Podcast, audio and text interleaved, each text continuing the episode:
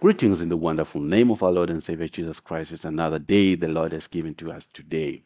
We shall rejoice and be glad in it. I'm Tim Dube. I just wish to share a short message from the first book of Samuel, chapter 4. What we see in the book of Samuel, we see the children of Israel who had prepared or were ready for war were attacked by the Philistines. The Philistines conquered the Israelites.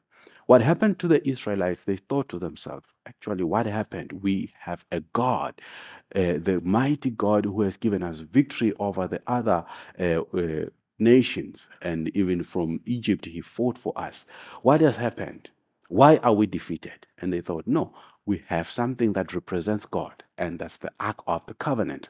They took the, the Ark of Covenant, brought it into their dwelling where they were in the war, thinking that it was going to give them victory when the when the ark was there, there was great victory and jubilation, and the Philistines had that. They actually said the Philistines, "Oh, they have brought their God, the God who gave them victory over Egypt and other nations. Oh, we are going to be destroyed."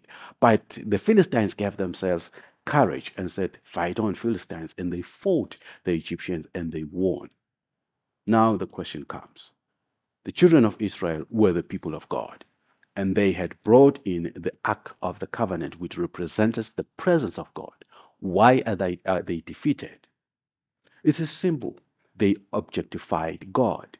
They brought God as an object, but not as a God who is involved in their lives. Time and again in our lives, we objectify God. We objectify God in our situations. When we need God to come in our lives and things are bad, we objectify God. Think of someone who is making a vow, who wants to make a contract with someone that is going to give him money. He brings the Bible. He knows very well there is debt in the contract. He brings the Bible. You're trying to objectify God. We objectify God in our prayers, where we bring our plans to God and we say, God, this is what I want you to approve.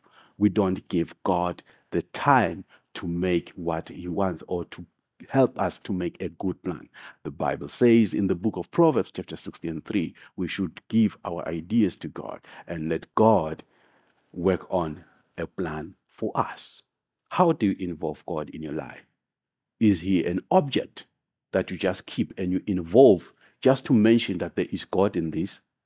Where is God in your relationship, in your marriage, in your business, is he just an object that I'm a Christian and I believe in God, but the life of Christ or God does not illuminate in your business or in your marriage? Have God in your life not as an object, but as someone, as a God, and involved in your life and having authority to make things change and to make things His way in whatever situation. May God bless you. Goodbye.